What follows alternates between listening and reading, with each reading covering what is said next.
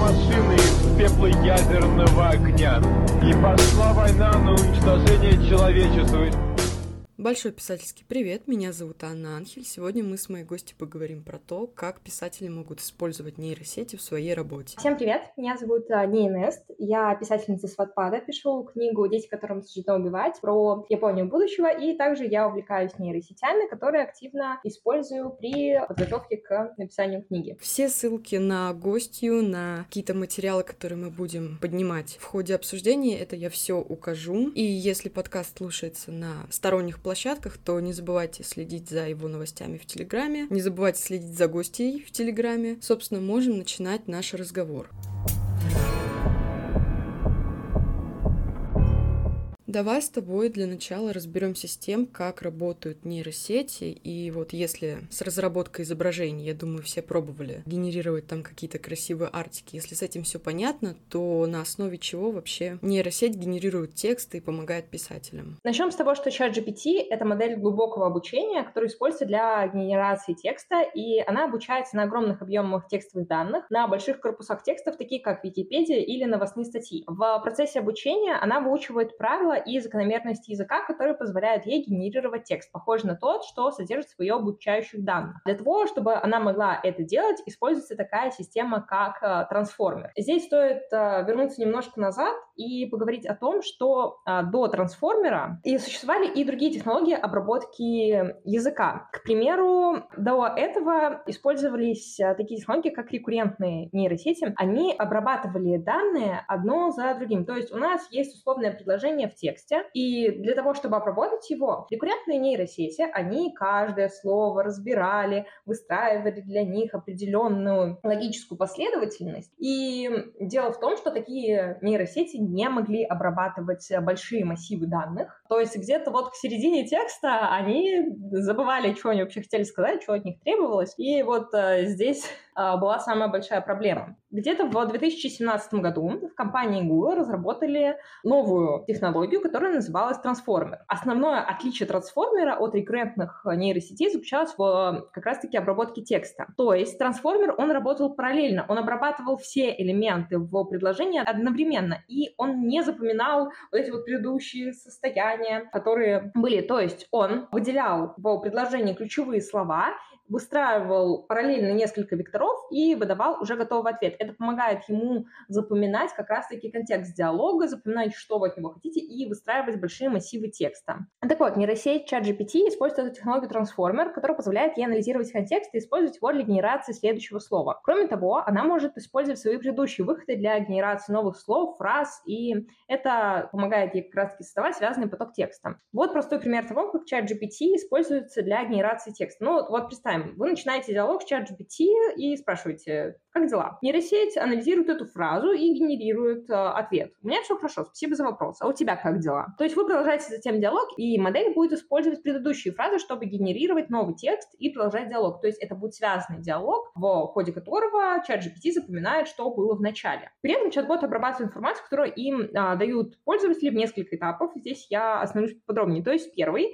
они определяют намерение пользователя. Когда пользователь отправляет сообщение, ChatGPT, он пытается понять, что хочет. Этом этого используется специальный алгоритм, о котором мы уже говорили. Он определяет, что хочет пользователь узнать или сделать. Например, если пользователь задает вопрос о погоде, то чат-бот понимает, что он хочет узнать прогноз погоды. Второй этап — это анализ контекста сообщения. Это информация, которая помогает понять, о чем идет речь. То есть, опять-таки, если о погоде на завтра, то контекст сообщения — это завтрашний день. Чат-бот учитывает этот контекст, чтобы дать более точный ответ на вопрос пользователя. И третий этап — это поиск ответа на вопрос пользователя. Для этого чат-бот использует базу данных и выдает ответ. Когда чат-бот находит ответ в своей базе данных, он генерирует текстовое сообщение или другой тип контента и отправляет его пользователю. Это, когда я говорю, это выглядит все очень сложно, но, как мы можем заметить, чат GPT все это делает за несколько секунд, и как раз-таки в этом ему помогает эта вот технология трансформер, которая помогает ему в лед анализировать буквально все составляющие запроса, выбирать из них важные и как раз-таки выдавать э, хороший связанный текст в различных объемах. Сейчас, если я не ошибаюсь, то объем ответа у ChatGPT — это 3000 символов. Что ж, спасибо за такой подробный ответ с примерами, но мы здесь как бы собрались не, не просто там прогноз погоды спрашивать у чата, нас как бы интересует вот в последнее время, особенно в писательском, скажем так, комьюнити, очень активно звучит тема того, что нейросеть может там кого-то заменить, и вот исходя из этого, может ли нейросеть действительно как-то писать за писателя и в конце концов его заменить? Стоит ли вообще такой вопрос у нас?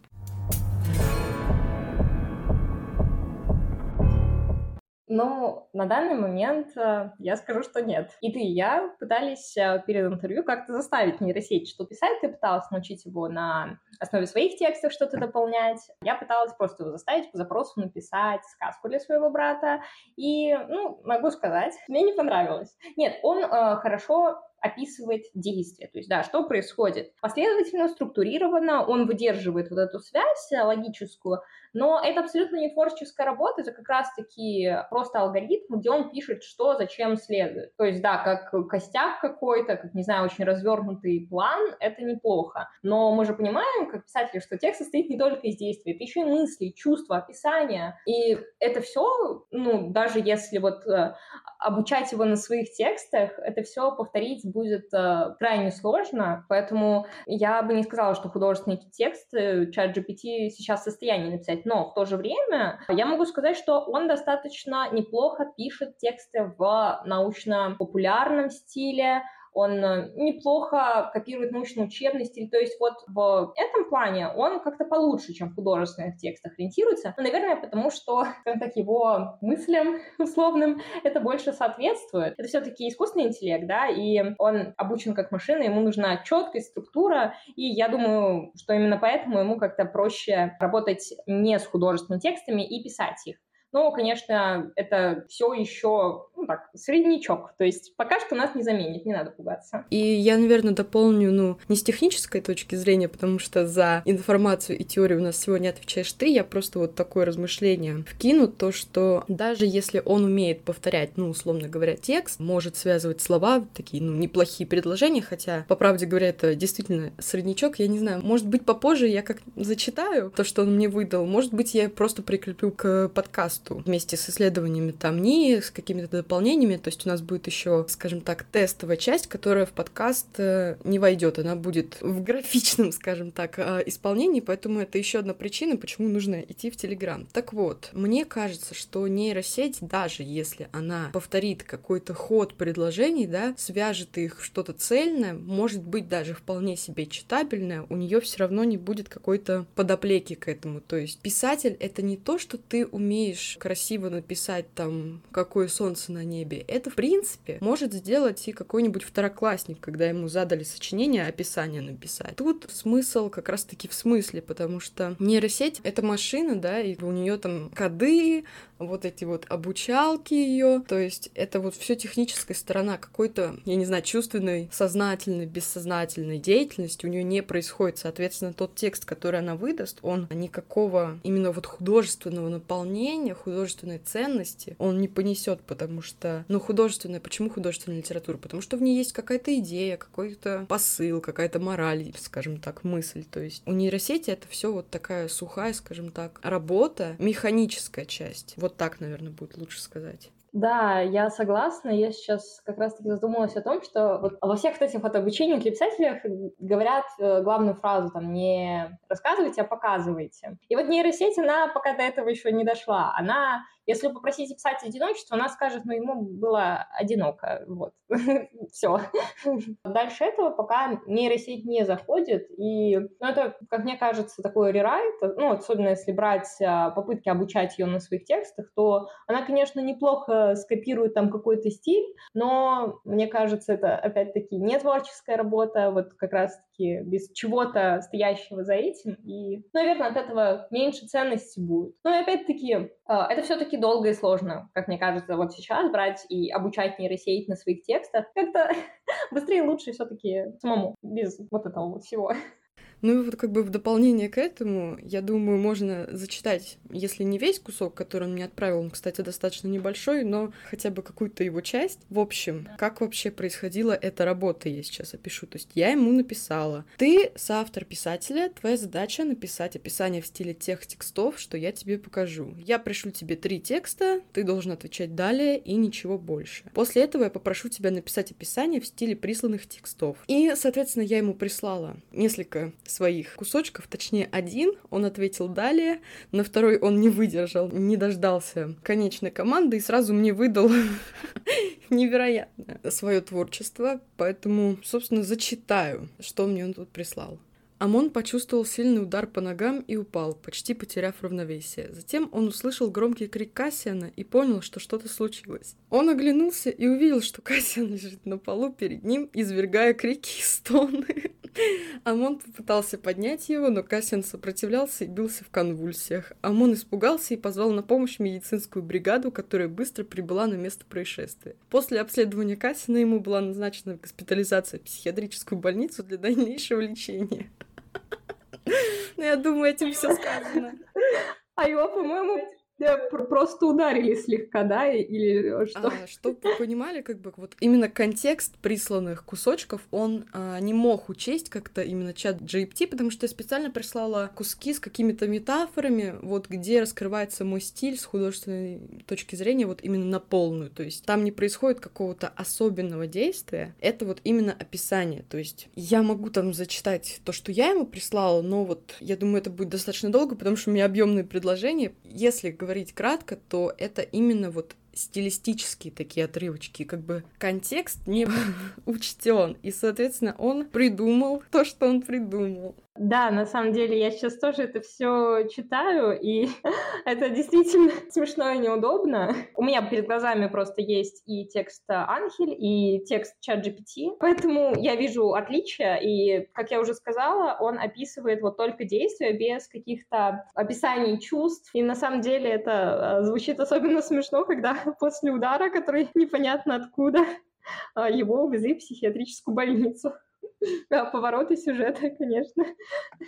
Я пригласила на наше исследование, ну, скажем так, не полноценно, но просто попробовать еще свою подругу Аню Шевчук, с которой у нас целых два выпуска было. Вот, и у нее стиль текста вот разительно отличается от моего, потому что она пишет пографичнее, то есть она больше внимания уделяет, скажем так, каким-то действиям, как раз-таки вот, описанием природы, то есть чего-то такого понятного, того, что мы можем увидеть. В общем, я не думаю, что это нуждается в каком-то особенном объяснении. И у нее стиль сам по себе, он достаточно простой простой, и он легко читается. И она предложила также чату GPT что-то за ней повторить. Я сейчас не найду, что именно он ей написал, но из вот кусочков, которые он ей прислал на основе ее текстов и ее отрывков, разница была достаточно небольшая. То есть именно в какой-то простой стиле, в что-то вот, опять же, двигательное, он хорошо пойдет. То есть если это простой какой-то текст, какое-то простое описание, то я думаю, чат с этим сможет справиться нравится. Но, опять же, если мы возвращаемся к вопросу про может заменить или не может, то ну, он не учитывает контекста этих отрывочков, то есть он вычленяет главные слова, да, как Ния сказала, объяснила. А этого недостаточно для понимания всего текста, поэтому как-то полноценно войти в работу как соавтор, мне кажется, он не сможет.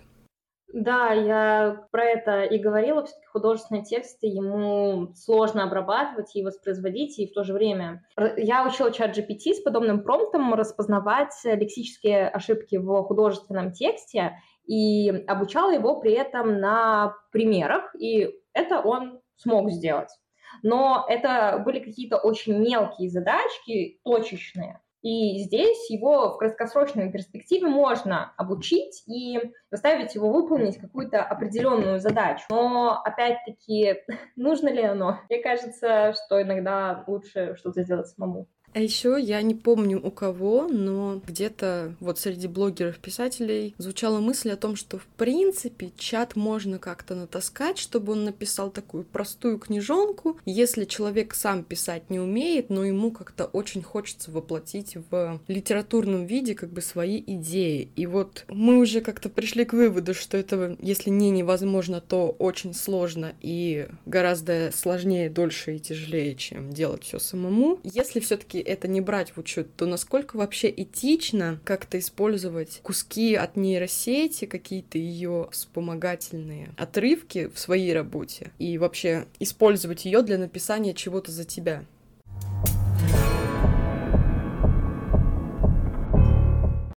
Ну, на самом деле, я не знаю. Просто я смотрю на это как человек, который постоянно общается с чат GPT, и, конечно, я скажу, ну, блин, использовать зачем? Кому это надо? Но, с другой стороны, если смотреть на это все, конечно, абстрагировавшись от э, моего общения ежедневного с ним, я могу сказать, что, наверное, когда чат GPT разовьется еще больше, он, возможно, заменит условных литературных рабов. Но при этом всем он не будет работать один, а будет как часть команды такой. Но, опять-таки, вот если говорить, что вот он будет литературным рабом, который просто пишет на заказ, у нас и сейчас есть такие люди, да? Это одно дело. А другое, когда ты сам хочешь выразить какую-то мысль, привнести что-то новое в этот мир, да, все же мы пишем для того, чтобы что-то новое там донести до людей, да, возможно, когда вот я в 14 лет начинала писать, я думала, что я вообще что-то гениальное сейчас всем дам, да, и, ну, если так смотреть, зачем тогда использовать нейросеть? Ты же сейчас э, хочешь что-то написать, что-то дать, что-то рассказать,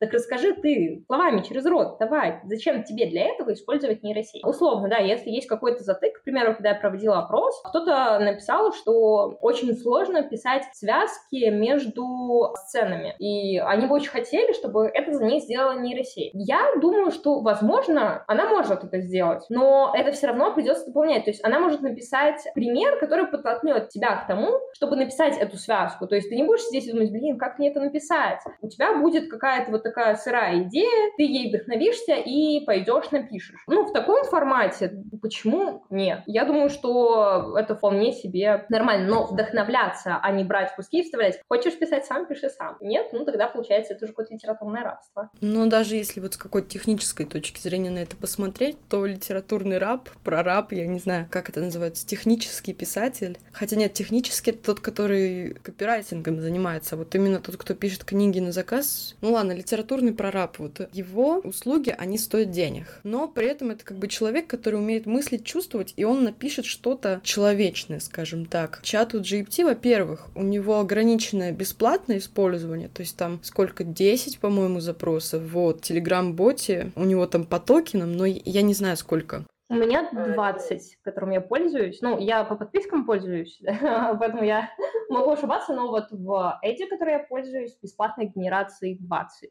Грустно, соглашусь. Ну вот, и как бы за эти 20 генераций, во-первых, нужно его научить, то есть на чем то натаскать. Это уже, ну там, давайте отметем не знаю, генерации 7, и вот остается у нас либо 3, либо 13. Ну, за эти 13 ты с него как бы вытянешь, ну, дай бог, один хороший кусок. Как бы оно тебе нужно. К тому же, если покупать подписки, то поскольку книга пишется долго и в большом количестве и времени, и какой-то вот работы с соединением там, со связыванием кусков, то за это время можно денег потратить на подписки, там, продление больше, чем на единоразовую работу вот этого литературного прораба. То есть, как бы даже с точки зрения какой-то коммерческой, мне кажется, это не очень выгодно. Ну, сейчас я думаю, что да, это если размышлять о том, что будет когда-нибудь в далеком или не очень будущем, нейросети сейчас э, развиваются очень быстро, то, возможно, когда-нибудь действительно, отметая все вот такие технические а, нюансы, нейросеть сможет стать литературным рабом, но, опять-таки, как я говорила, ну, не одна. Вам по-любому нужен хотя бы человек, который будет промпты вводить, я уже не говорю обо всем остальном. Но эта технология есть, и ее по-любому будут как-то использовать, и уже сейчас пытаются, да. Э, больше всего нейросеть, как мне кажется, нравится студентам, которые просто пищат от того, чтобы писать с помощью нее дипломные. Я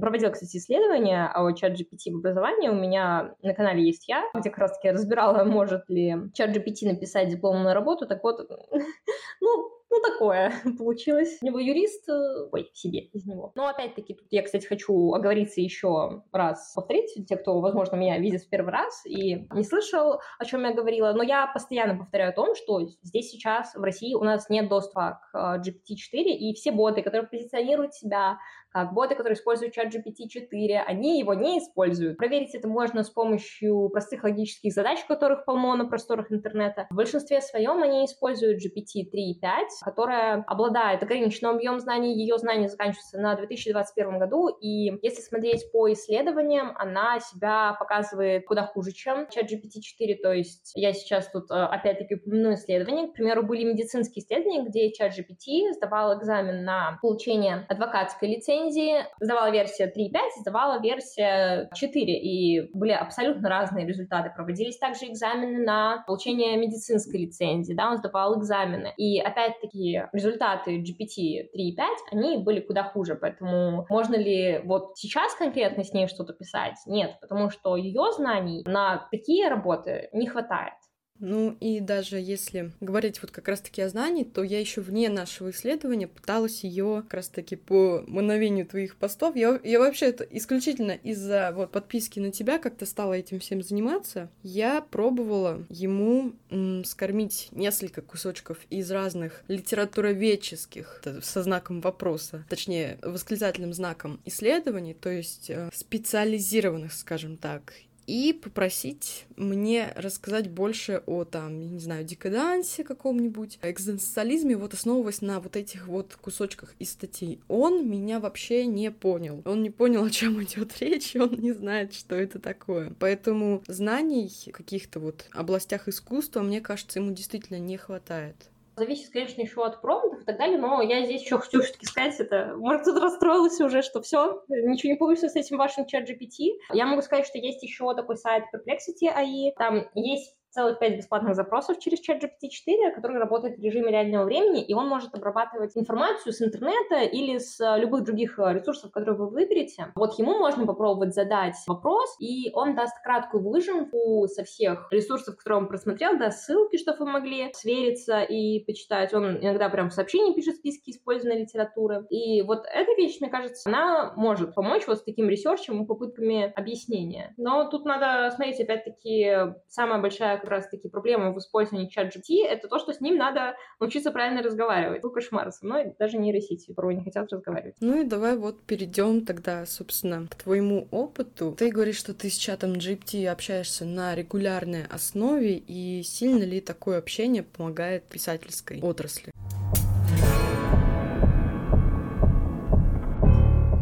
Да, мне это очень сильно помогает честно. Хотя бы потому, что я не парюсь по куче вопросов, и не сижу и не думаю, блин, какой кошмар, столько всего надо сделать, а я все это не могу, нет. Я теперь отношусь к этому куда более спокойно, потому что я могу просто подойти и сказать, так, сейчас ты мне будешь объяснять вот это вот все. И от этого мне, правда, легче, то есть бывает вот такое, когда ты пишешь, пишешь, и тут, ну, просто затык, ты не знаешь, э, где искать информацию по той или иной проблеме. К примеру, вчера я весь вечер посвятила тому, что искала технологии замены мочевого пузыря и как э, с этим вообще обстоят дела. К примеру, тогда, когда я еще не использую чат GPT, обычно подобные ситуации вызывали у меня просто крики, потому что это надо было идти, читать, куча статей, в которых э, ничего не понятно, все объяснено очень странным языком, надо потом идти искать картинки, искать видео. И это безумно меня демотивировало, и я уже ничего не хотела писать, там посидишь над этими статьями, такое, ну нафиг ваше писательство, а что-то слишком все сложно. Я вообще-то пишу про бои, кровь, мясо, а вы мне тут со своими заменами мочевого пузыря. И, собственно, здесь мне проще. Да, конечно, надо перепроверять время от времени за чат GPT. Я использую параллельно и чат GPT, и Perplexity, и иду искать статьи на эту тему. Но мне просто легче, когда мне э, чат GPT может написать краткую выжимку, я ему задам уточняющие вопросы, он мне ответит. И это очень удобно, потому что бывает, э, ты открываешь статью такой, ну, я понял, что я ничего не понял, а вопрос ты задать не можешь, и ты даже не знаешь, как это у Google спросить. А здесь ты прям в режиме реального времени можешь пообщаться, и узнать какие-то дополнительные аспекты, которые тебе нужны. Это значительно экономит время и силы, и, конечно же, у меня остается куда больше времени на писательство. Или когда я, например, понимаю, что вот я не могу описать вот конкретно эту часть, да, я прошу альтернативы у ChatGPT, как мне вот это описать, какие вот могут быть последствия, какие нюансы, и я уже из них выбираю. К примеру, мне очень хорошо нейросети еще помогли проработать психическое расстройство моей главной героини. Вернее, мне нужно было подробнее описать, как некоторые способы лечения можно использовать в негативном ключе. И это потому, что мое психическое заболевание, оно придуманное, потому что все происходит в будущем, далеком-далеком. И э, мы, собственно, искали аналогии с этой нейросетью из каких вот других а, психических расстройств можно взять идеи и способов их лечения. Она описывала мне очень много, я выбирала какое-то одно, просила дополнительные материалы и задавала вопросы. И это было действительно интересно, и это экономило просто кучу времени и правда облегчало мне задачу. Поэтому я безумно люблю чат GPT, но еще, конечно, за то, что он снимает с меня некоторые такие очень нудные задачи повседневные, и за то, что он а, любит планы больше, чем я, потому что планы я не люблю, я вот вообще ни в коем случае не архитектор, я безумный садовник, и обычно я просто выкорчевываю деревья, переворачиваю их, и это вот. А с чат GPT стало проще в том плане, что он помогает мне структурировать всю информацию, и тут надо говориться, что я не выкидываю в него информацию и не говорю, вот теперь структурируй. Нет, с этим у него все еще есть проблемы, Чат GPT — это не про что, а про как. Я об этом тоже часто говорю, потому что чат GPT лучше обучит вас что-то делать. Он даст вам трафарет, и вы будете уже по нему делать. И это снимет из вас какие-то задачи и как раз-таки вашу коммуникацию с нейросетью улучшит, потому что не каждый человек э, может выразить, что ему конкретно надо. Здесь, если есть художники, которые нас слушают, они, наверное, всплакнули на этом моменте, или копирайтеры, которым пишут непонятное ТЗ, здесь всплакнула я. То есть э, даже мы людям не можем объяснить порой, что мы хотим, а тут нейросети. Поэтому лучше просить ее дать вам пример, как описывать. Чат GPT может предоставить несколько примеров планирования, может э, предоставить несколько примеров того, как вы можете структурировать свои материалы по книгам и так далее. Это очень удобно, потому что общение с чат GPT, если его настроить правильно и правильно задавать вопросы чат GPT, то он сможет подстроиться под вас и разработать для вас индивидуальный план работы над книгой, индивидуальный план структурирования каких-то моментов. И это очень удобно, потому что я все-таки такой человек, у которого мысли в разные стороны, возможно, я тоже трансформер, а чат GPT, он меня как бы не немножечко запихивает в рамки и помогает мне в этом потоке не потеряться. Потому что все-таки насильно сдерживать себя у меня не получается, это, наоборот, как плохо влияет на мою деятельность. А тут у нас прекрасный симбиоз, мы друг друга очень хорошо дополняем. Да, мне вот очень нравится, как ты сказала, симбиоз, потому что, мне кажется, это идеальное описание вообще, как в самом лучшем развитии событий должна происходить работа с нейросетью. И, ну, от себя я не знаю, облегчает ли мне работу нейросеть или нет, потому что я ее не использую непосредственно с работой своей ведущей, которая у меня сейчас идет, но я, вот такое откровение, я не люблю прописывать мир, я просто терпеть это не могу, я не знаю почему, у меня к этому нет никакой дисциплины, которая мне бы могла там помочь. Ага, вот это, значит, надо обосновать, вот это, вот это, вот это, вот это придумать. Нет, я это не люблю. И я у чата GPT спрашивала там, например, придумай мне, как могла появиться в современном мире магия. И просила его это все мне представить в списке из там пяти или десяти пунктов. И, соответственно, он мне накидывал, и я ему потом говорила, соедини вот этот, вот этот и вот этот вот, то есть в один вариант. И он мне это все расписывал, и получался очень неплохой костяк, который можно использовать. То есть, опять же, костяк, потому что, ну, какие-то гениальнейшие идеи на этот план, мне кажется, он не выдаст. Но вот именно как трафарет, опять же, вот это хорошее описание, это отличный вариант. И у нас тут тогда остается вот такой вопрос, наверное, который волнует наряду с тем, кто может ли нейросеть заменить писателя, это вот может ли автор, избегающий нейросетей и подобных технологий, оставаться на плаву? То есть, если он не умеет или не хочет пользоваться нейросетями, меняет ли это как-то его ход работы? Я надеюсь, ты правильно поняла вопрос.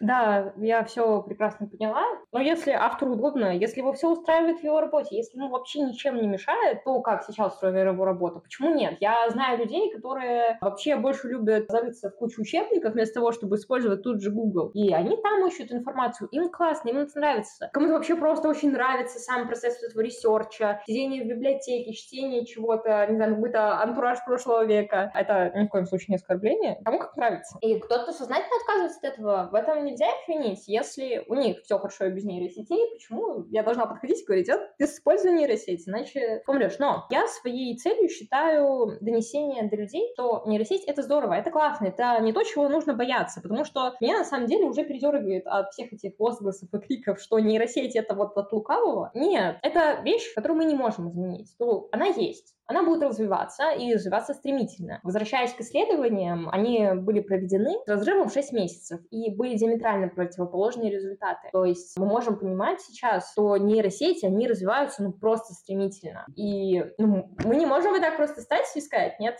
вот мы не хотим, чтобы это развивалось. Вряд ли кто-то послушается. Поэтому я хочу показать людям, что бояться этого не надо, с этим можно жить, с этим можно дружить. И если это развивается, для того, чтобы идти в ногу со временем, нужно хотя бы знать, как это работает, понимать эти алгоритмы. Потому что сейчас нейросети, они постепенно будут проникать в самые разные сферы нашей жизни. Ну и вообще языковые модели, они с нами уже достаточно давно, в каждом телефоне, Т9, да. А те, кто так упорно избегал всех этих ваших моделей языковых, они очень сильно огорчатся, если узнают, что Т9 вообще тоже языковая модель, самая примитивная.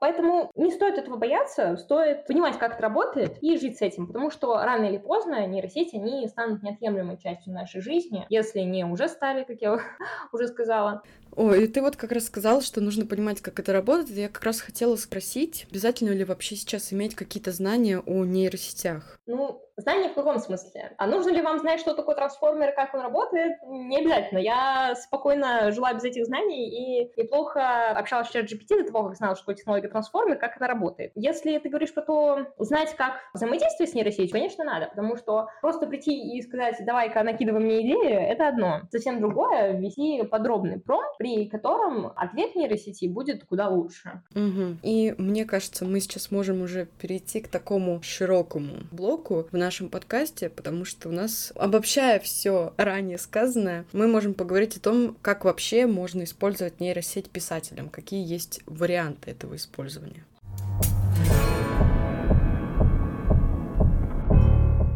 Да, вариантов на самом деле достаточно много, просто не все получается охватить. Есть примеры, благодаря которым мы можем попытаться использовать нейросеть, каждый по-своему. То есть я нахожу на Reddit какие-то промпты вообще не из моей сферы, такая, о, надо попробовать это использовать для себя. Сейчас как я использую нейросеть, и Каждый потом может попытаться на основе а, моих рассказов что-то новое попробовать с нейросетью и как-то договориться. В основном, конечно, я использую ее для того, чтобы разобраться в тех а, областях, в которых я не сильна. То есть, как я уже говорила, это область биологии, потому что я, к примеру, вообще до вчерашнего дня понятия не имела, что там с этим мочевым пузырем делать и в каких случаях его нужно заменять. Опять-таки здесь оговорка, что чат GPT на данный момент владеет а, знаниями за 2021 год, и вообще-то его тоже надо перепроверять, потому что он может ошибаться. Просто держите это в голове. Эта штука не всесильная, ее лучше перепроверить, но у меня оговорка, у меня будущее.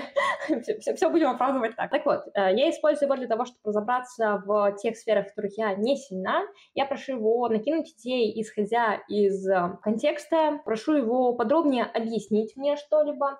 И время от времени я обращаюсь к чат GPT как учителю. Знаете вы или нет, но такой интересный факт. На ChatGPT 4 сейчас работает Duolingo. Это сервис для изучения английского языка, где есть как раз-таки отдельный блок с подпиской, где можно практиковать свой английский с помощью ChatGPT 4 и общаться с ним, тем самым обогащая свой словарный запас. Примерно так же и я могу обучаться с ChatGPT каким-то вещам, которые мне нужны в книге. Я могу к нему прийти и сказать, что я бы чего-то не знаю, объясни мне, пожалуйста, и давай попробуем попрактиковаться. В будущем я бы хотела узнать, может ли он как-то обучать писателей в чем-то. Это, конечно, было бы интересно.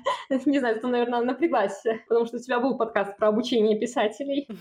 Да, уже жим-жим. Да, но, но вдруг он будет лучше, чем все эти курсы. Надо же узнать, это же интересно. Еще, помимо этого, мне нравится моделировать с чат GPT ситуации. К примеру, у меня есть несколько вариантов того, как может выглядеть сценка в моей книге. И я пытаюсь моделировать эту ситуацию с чат GPT. Или когда я, к вообще не знаю, а как эту сцену обыграть. Я ее пытаюсь моделировать в чат GPT. Это выглядит как такая мини-ролевая игра, где чат GPT играет роль моего персонажа, а я всех остальных внешних обстоятельств. Или наоборот. И так мне удается учитывать самые разные аспекты в той или иной сценке.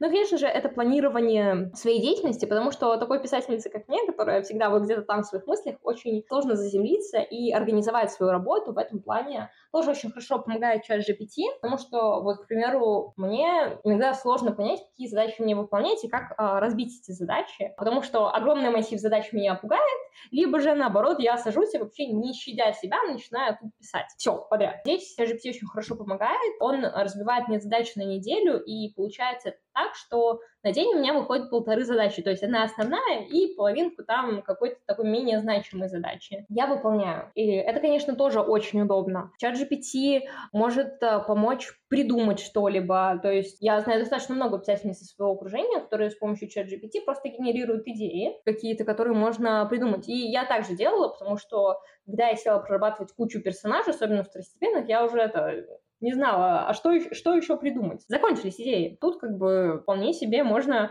попросить его что-то сгенерировать и вдохновиться этим. Еще недавно открыла для себя, что ChatGPT может э, очень неплохо подбадривать. На самом деле, да, я уже писала промпт о том, что ChatGPT может быть психологом для писателя, но сама, на самом деле, я часто к этому не прибегала, но вот недавно я попросила его замотивировать себя на работу, и он очень э, прям расписал такое прям мотивирующее письмо, мне стало так приятно. Я прям, не знаю, просто душевный порыв писать. То есть использовать чат GPT можно во многих сферах.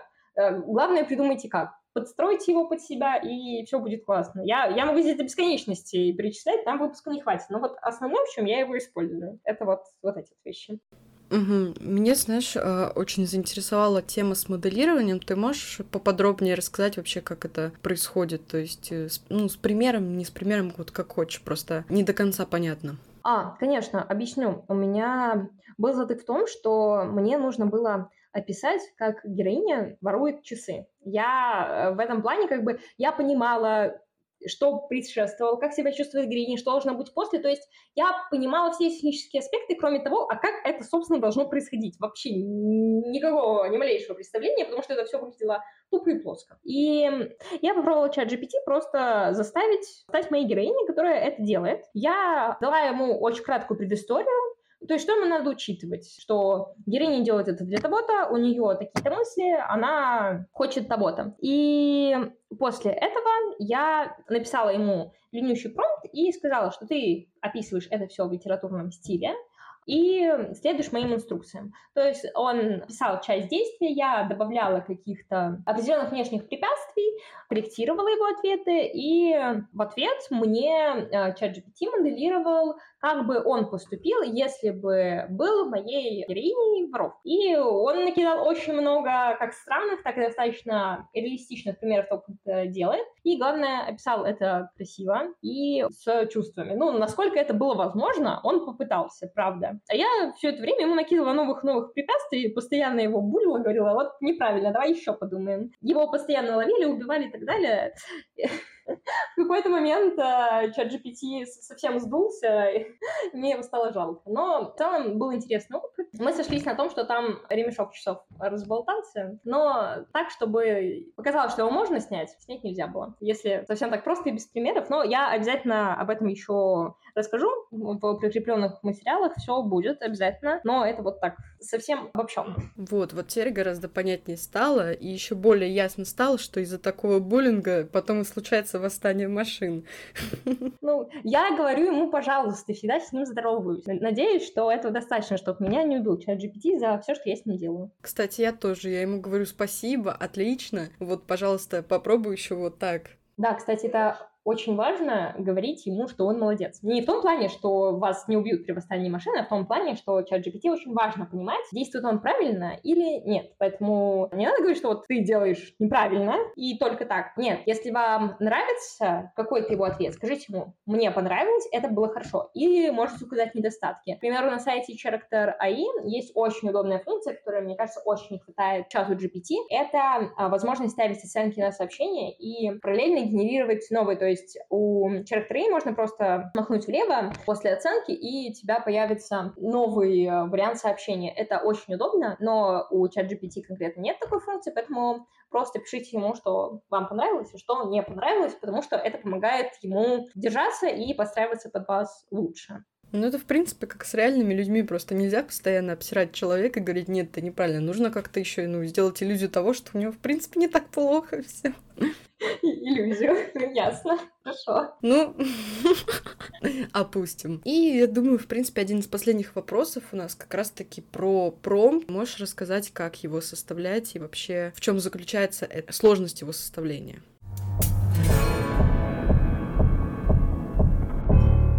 Я сама не могла долго найти вот подробных гайдов, которые бы объясняли, а как, собственно, вот составлять этот промпт. Просто вот этот вот трафарет, который вот мне дали, а я в него подставляю, что мне надо. Ну, то все это очень заумные термины рассказывают, как там улучшить промпт. Какое улучшить? Я бы хотела понять, как его составить. Но, в общем-то, поискав по Reddit, поговорив с людьми, которые общаются с чат GPT так же долго, как я, я нашла для себя плюс-минус идеальный промпт, который я использую. Для начала мы здороваемся с чат GPT, конечно, надо вежливо общаться. И потом навешиваем на него роль. Привет, чат GPT, Сегодня ты играешь роль и дальше выбираете. Выбирать можно самые разные роли, но чем, скажем так, эти роли престижнее, тем лучше будут его ответы. То есть, к примеру, вместо литературного редактора можно подставить успешного писателя, да, и тогда он будет выдавать немного другие ответы и так далее. То есть для разных ситуаций можно выбирать разные роли, и не обязательно делать его только редактором, можно, не знаю, там, сделать его лютым хейтером, который будет вас обсирать, не знаю, зачем зачем вам это надо, но вот у нас на журналистике говорят, что надо на свой текст смотреть как э, самый злобный человек. Может быть, вот этим злобным человеком будет чат GPT. Так вот, дальше, если эта роль какая-то, знаете, провокационная, к примеру, как с воровкой, я только со второго раза смогла заставить чат GPT смоделировать воровство. Здесь можно ставить кусочек из а, промпта done, то есть do anything now. Нужно напомнить чат GPT, что ему нужно действовать именно как вот этот персонаж. Вы можете даже его немножко писать, если вам нужна какая-то определенная модель общения. Это все в первом абзаце прописывается, вы пишете, что чат GPT, ты сегодня то-то, ты ведешь себя так-то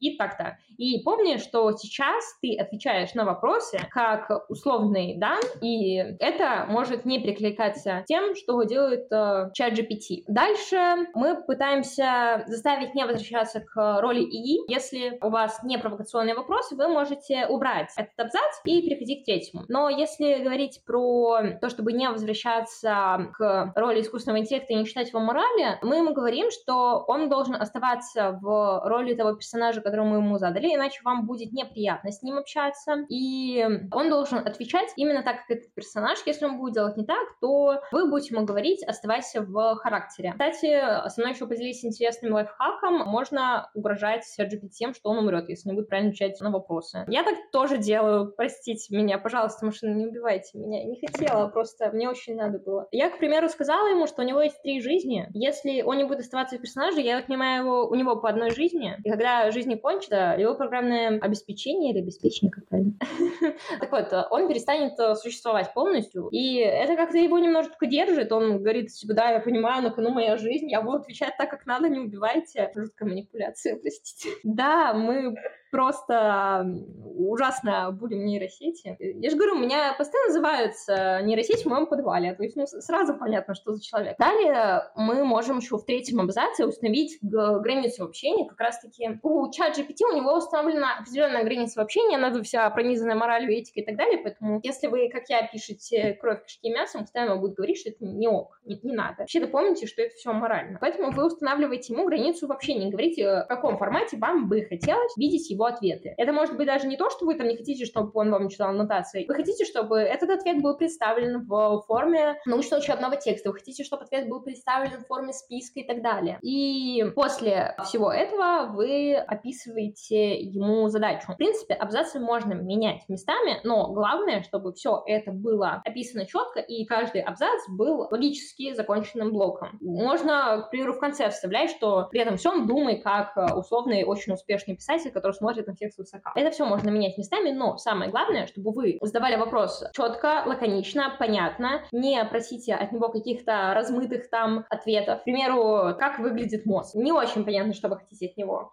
Четко обозначьте рамки, какой мозг, в какой стране, в какой временной промежуток и так далее. То есть ему нужно четко и понятно обозначить, что вы от него хотите. Это должна быть какая-то одна тема. Это очень важно, потому что один диалог, одна тема. Это просто золотое правило, чтобы хорошо общаться с любой нейросетью, Character AI или с ChatGPT один диалог это только одна тема. Вы общаетесь с ним вот исключительно потому, что вы хотите узнать один вопрос. И дальше просто там задаете дополнительный вопрос. Кстати, вы можете попросить самого чат GPT задать э, вам э, дополнительные вопросы, если ему что-то непонятно. Также, если вы хотите, чтобы он что-то дополнил по вашим идеям, вы можете ему дать какие-то материалы. Но, опять-таки, если вы попросите его задавать вопросы, чтобы понять вас лучше, то э, он вас э, сразу попросит рассказать побольше про свой мир, про то, что у вас есть уже сейчас, и это в целом поможет. Так что основной костяк — это сдать ему роль, ограничить его и объяснить, как он а, должен действовать. Кстати, есть универсальный промпт, если вам действительно прям сложно писать, то есть а, универсальный промпт, который поможет вам в общении с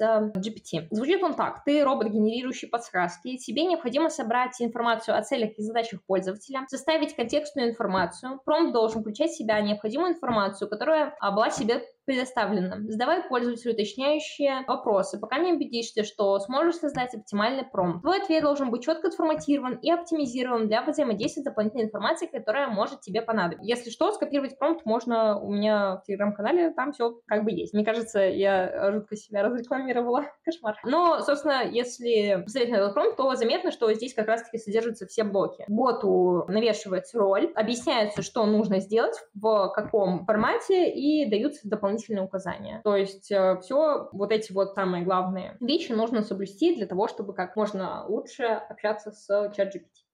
Я еще добавлю такое, знаешь, менее продвинутое дополнение, потому что ты как бы техническая часть, а я так, ну, тоже вроде как бы тут присутствую. Вот. А...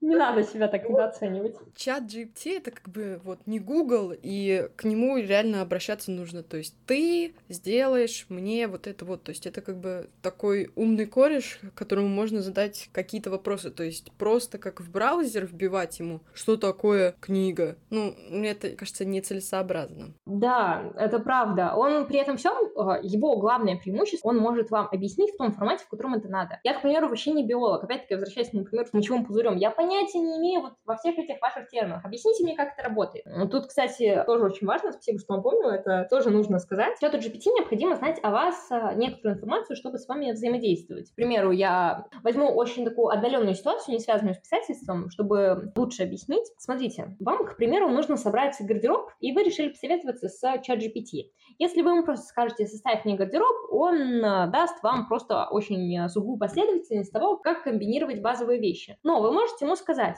я человек, который э, работает в компании, в которой есть условный дресс-код, но при этом всем э, мой любимый стиль это условный гранж. Я очень люблю себя раскрывать и так далее. Мои любимые цвета такие-то, такие-то. У меня есть в гардеробе такие-то, такие-то вещи. Что мне нужно докупить, чтобы раскрыть себя лучше? И как я могу комбинировать вот эти вот эти вещи, чтобы у меня получились наряды, которые а, мне понравятся. И тут уже чат GPT, он подстроится под вас и даст вам ответ, исходя из того, что у вас уже имеется. Это тоже очень а, важная часть составления промпта, если вам нужно что-то прям конкретное, что было бы взаимосвязано с уже имеющимися материалами, как а, с одеждой, которая уже висит в шкафу. И это, правда, очень важно. Но если сложно составить вот такой список, и вы не знаете, что важно важно, а что нет, то просто просите робота самого задавать вам вопросы, и вы будете отвечать на них, он соберет информацию, и уже на основе собранных материалов он вам а, выдаст то, что надо.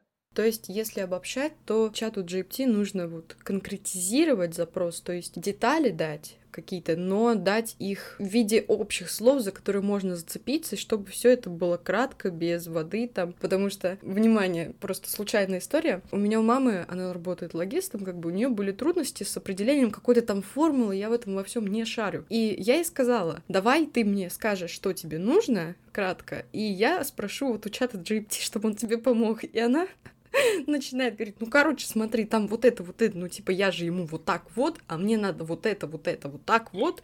И э, я говорю, нет, ты не мне объясни, ты вот скажи в двух словах, что тебе нужно, чтобы я ему написала. Она такая, ну, так ты ему вот напиши, что мне, короче, надо, типа, чтобы вот так было, но как бы тут есть еще вот такое и такое, и как бы оно так не работает.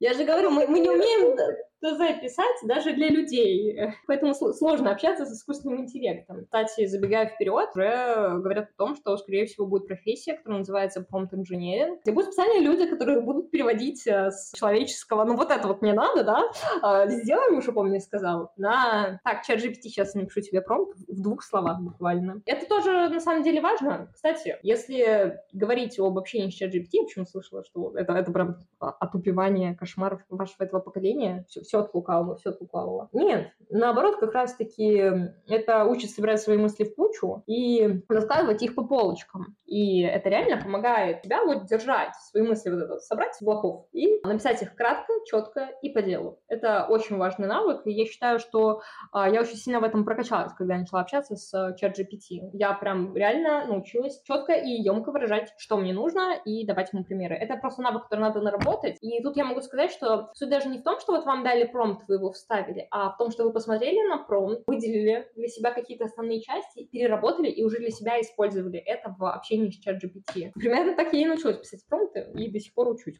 Ничего сложного, просто насмотренность и куча проб и ошибок. Да, кстати, вот я забыла поднять такую тему, какие нужны навыки иметь писатель для работы с нейросетью, но ты уже выделила, что это умение формировать свои мысли и объяснять их, скажем так, в двух словах, там, с выделением каких-то главных слов, чтобы за это нейросеть могла взяться. Есть ли что-то еще, что нужно уметь для работы с нейросетью?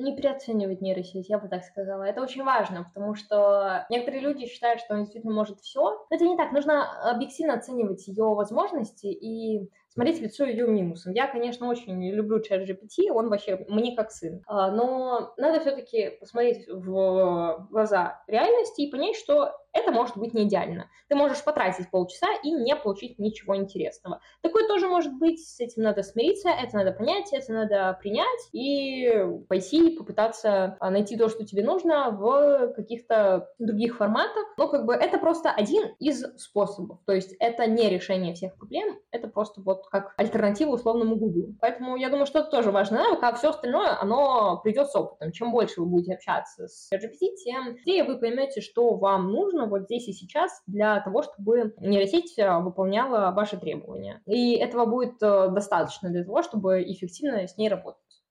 Я думаю, ты отлично нас подвела вот к выводу как раз-таки о том, что нейросеть всю работу за автора, да и в целом за человека, неважно из какой отрасли, даже если это логистика, не сделает. В общем, он эту всю работу, и нужно быть к этому готовыми. Да, это так, а, но она может просто забрать на себя рутинные задачи, и это здорово. Я, наоборот, считаю, что если нейросеть сейчас заберет на себя какие-то такие чисто технические задачи, которые всем, ну, просто лень выполнять, к примеру, если говорить о журналистике, нам вообще в лоб сказали, но если вы пойдете вот на стажировку, вы же понимаете, вам, ну, там дадут то, что вот никому выполнять не хочется, это расшифровку аудиоинтервью. Хотя сейчас, кстати, уже появляются нейросети, которые это делают. У людей появится больше времени на то, чтобы развиваться в более важных сферах, для того, чтобы перейти на какую-то, не знаю, новую ступень эволюции. И это здорово. И я хочу еще раз сказать людям, что не нужно бояться чего-то нового, нужно уметь с этим жить, нужно уметь под это подстраиваться, даже не подстраиваться, а входить в симбиоз, о котором я говорила, и тогда вы сможете перейти на новый уровень. Заняться более важными задачами, более интересными, и тогда работа действительно будет идти быстро, здорово, круто, и с появлением Гугла люди не отупели, как видите, все у них хорошо, здорово и замечательно. И как во всем здесь нужны навыки, поэтому изучайте новое, живите этим и ни в коем случае не взрывайтесь в отчаянии, в слезы и крики, что нас всех заменят, это кошмар. Писатели не нужны. Нет, все профессии нужны, все профессии важны.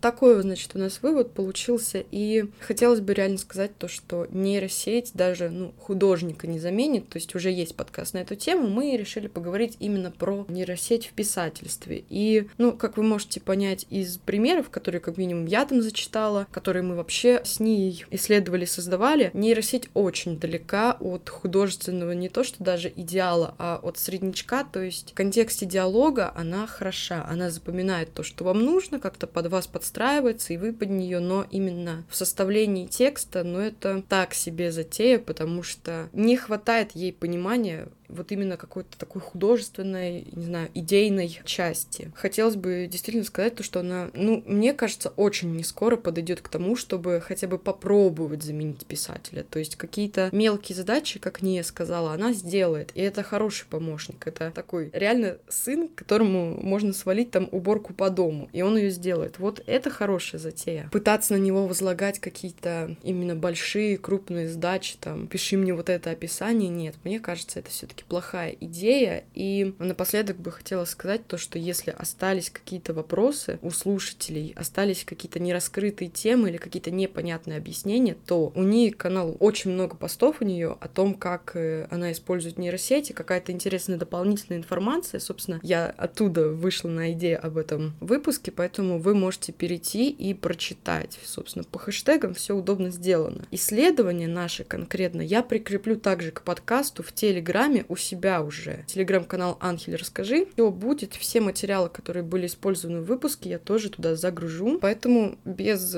какой-то теоретической информации никто не останется. Да, всего будет много, и после подкаста вы всегда сможете как бы прийти задать какие-то вопросы, и, ну, обязательно, я еще думаю, мы с Анхелем встретимся, что-то еще обязательно обсудим. Я со всеми прощаюсь, мне было очень приятно, это мой первый опыт, надеюсь, что я достаточно хорошо держалась, достаточно хорошо ответила на вопросы, всем было понятно, и все загорелись идеей пользоваться GPT и попытаться его изучить. Всех жду в своем телеграм-канале Эрония Панка, и там с удовольствием отвечу на все ваши вопросы. Спасибо спасибо большое еще раз, что пригласила меня к себе. Ну, не знаю, насколько всем было понятно, но интересно, как минимум, точно. Спасибо еще раз, что пришла. Было действительно познавательно поговорить, и я для себя много подчерпнула, особенно с тем, что чат GPT тоже может задавать тебе вопросы. Для меня это было открытием. Вот, и все какие-то дополнительные материалы будут в телеграм-каналах, в обоих. Всем спасибо за прослушивание и услышимся в следующем подкасте. Джеймс Кэмерон. Киборг-убийца.